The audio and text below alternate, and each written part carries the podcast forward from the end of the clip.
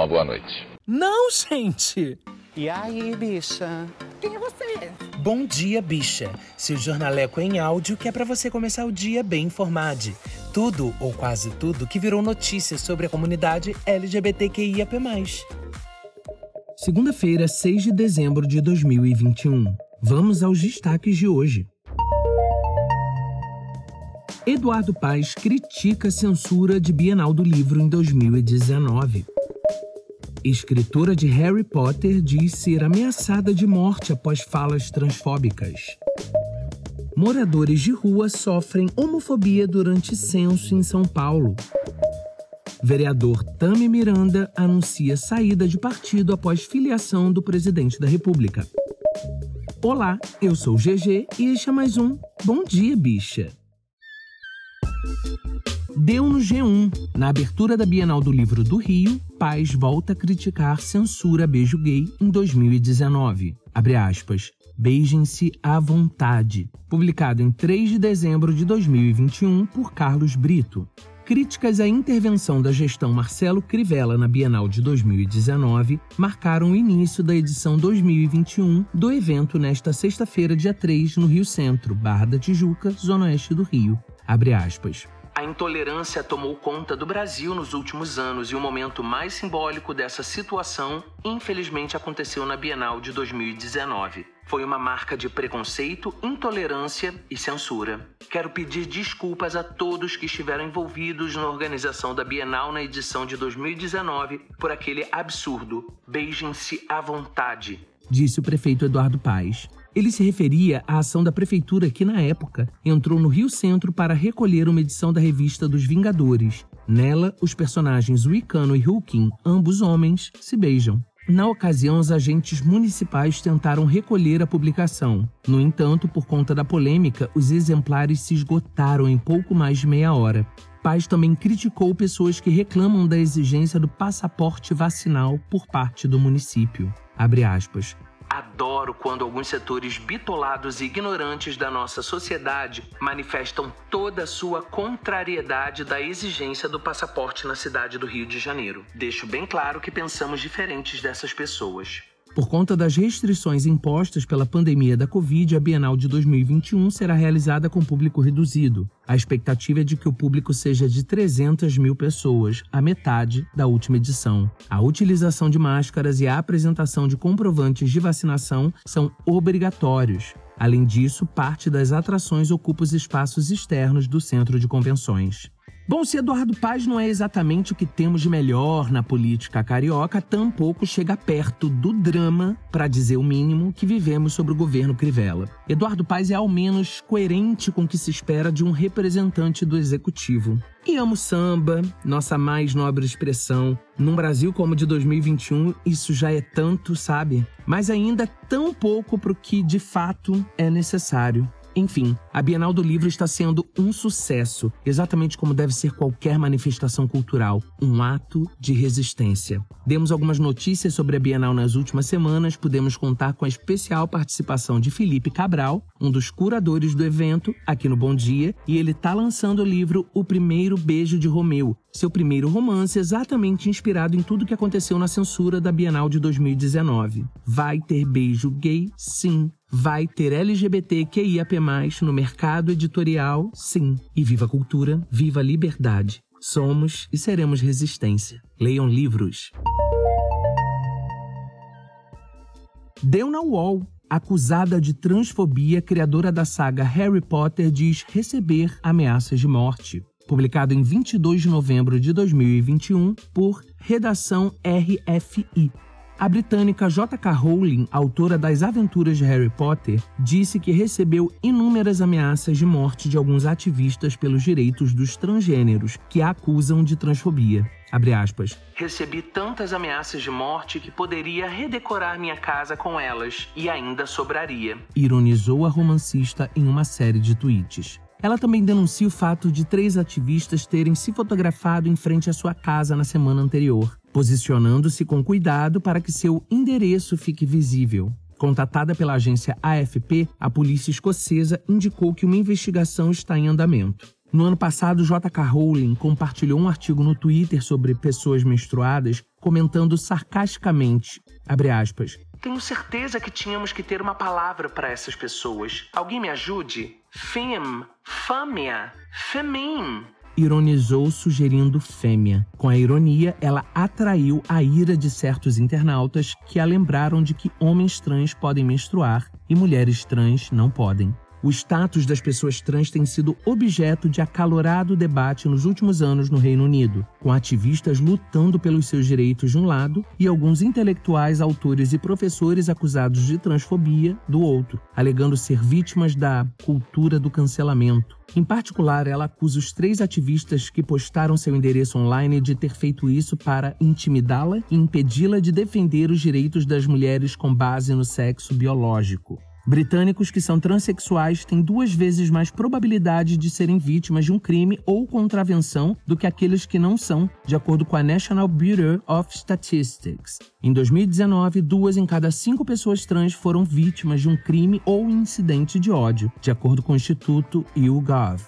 Então, a exposição do endereço de uma pessoa com a clara intenção de expô-la a qualquer tipo de violência está errado. Ameaçar alguém de morte é crime. Isso deve ser investigado e as pessoas devem ser responsabilizadas como em qualquer outro crime. Dito isso, não, não vamos passar pano para a transfobia dessa senhora. Não estamos falando de um mero cancelamento baseado em opinião. Tentar invisibilizar existências é criminoso, é cruel e meu dinheiro essa senhora não verá nunca mais. Eu amo a saga Harry Potter, mas a existência das pessoas trans, para mim, vale mais, muito mais.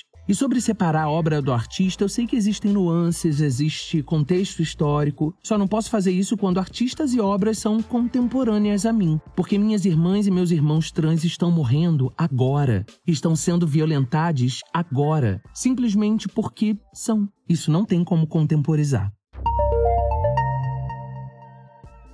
Deu no Yahoo Notícias. Sem teto dizem ser alvo de homofobia durante censo em São Paulo. Publicado em 3 de dezembro de 2021 por Mariana Zilberkan.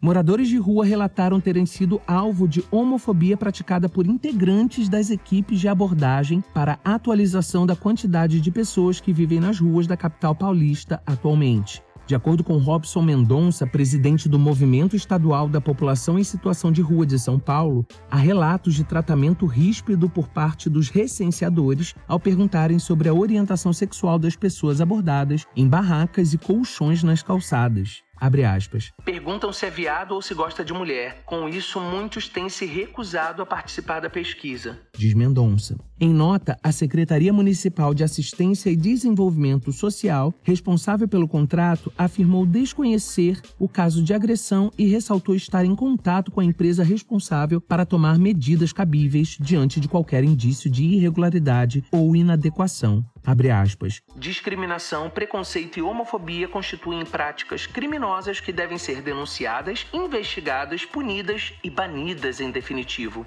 Ressaltou a pasta em nota. A Secretaria Municipal de Direitos Humanos e Cidadania também se pronunciou e afirmou rechaçar qualquer ato discriminatório contra a população vulnerável. Abre aspas. Um total de 1.332 servidores de diversas pastas já participaram das ações de sensibilização informou a secretaria sobre o tratamento dado à população LGBTQIA.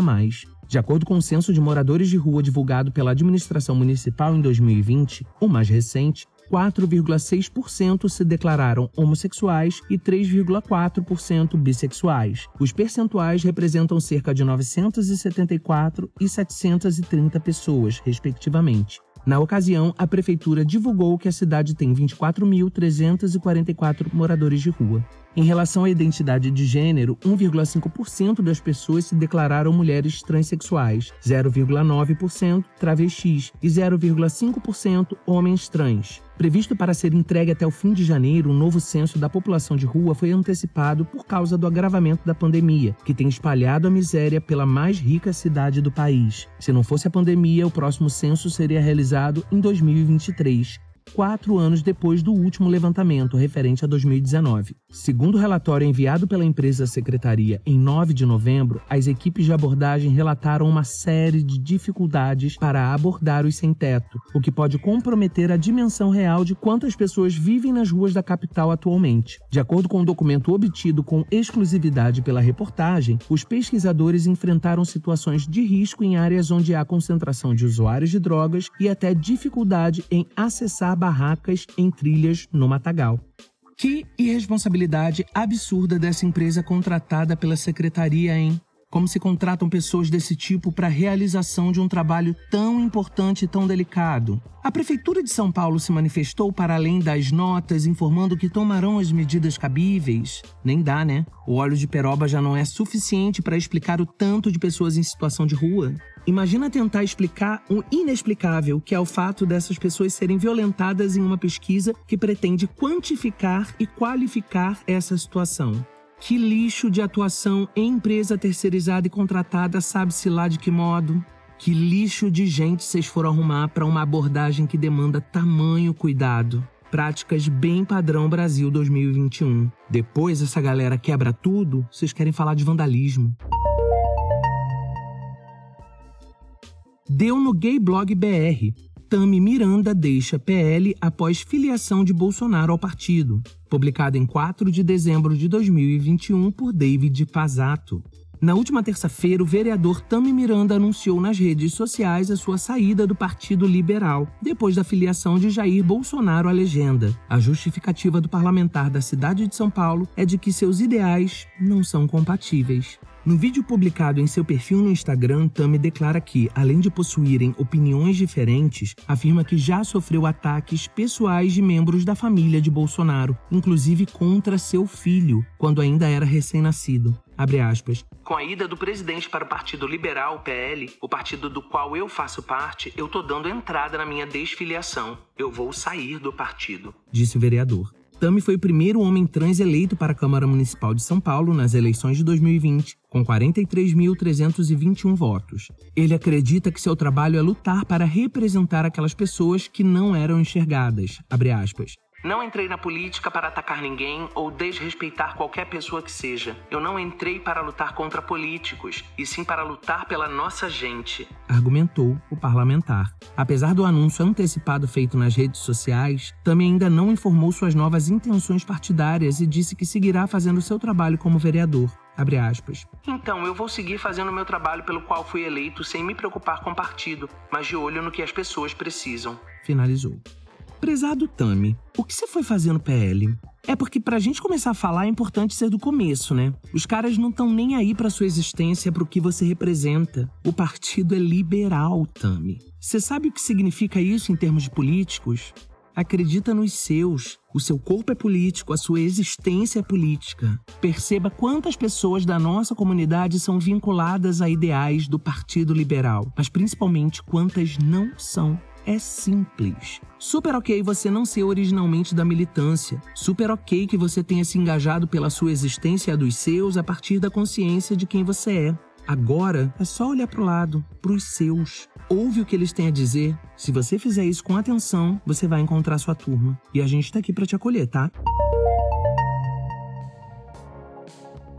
Segundou, gente. Início de semana e a gente precisa entrar com aquela energia boa, né? Não fingindo que tá tudo bem, mas sabendo que a gente não tá sozinho. Os links para as matérias estão na descrição do episódio, juntamente com o link do Anchor para você mandar aquela mensagem de voz. Aceitamos sugestões de matérias, aceitamos críticas, mas se me atacar, eu vou atacar. Tô zoando.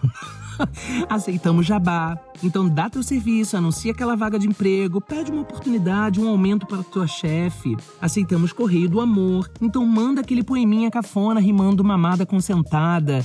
Olha, gente, o programa é um jornalístico, mas a gente tem que baixar o nível para pedir participação do povo. Se rolar uma timidez, manda e-mail pro quilbichapod@gmail.com e vai lá nas nossas redes viralizar o Bom Dia, que a gente está precisando dessa força. O Bom Dia Bicha conta com identidade visual e edição de Rod Gomes, pesquisa de Dan Pereira, roteiro de Dan Pereira e GG, eu mesmo, que além de apresentar também faço a produção geral. O programa faz parte do feed do Kill Bicha, um podcast queer, que está no selo Fio, a rede ativista de vozes. Ouça os outros episódios, compartilhe nas suas redes, não deixe de nos marcar e de nos seguir. Beijo, gente, e até amanhã.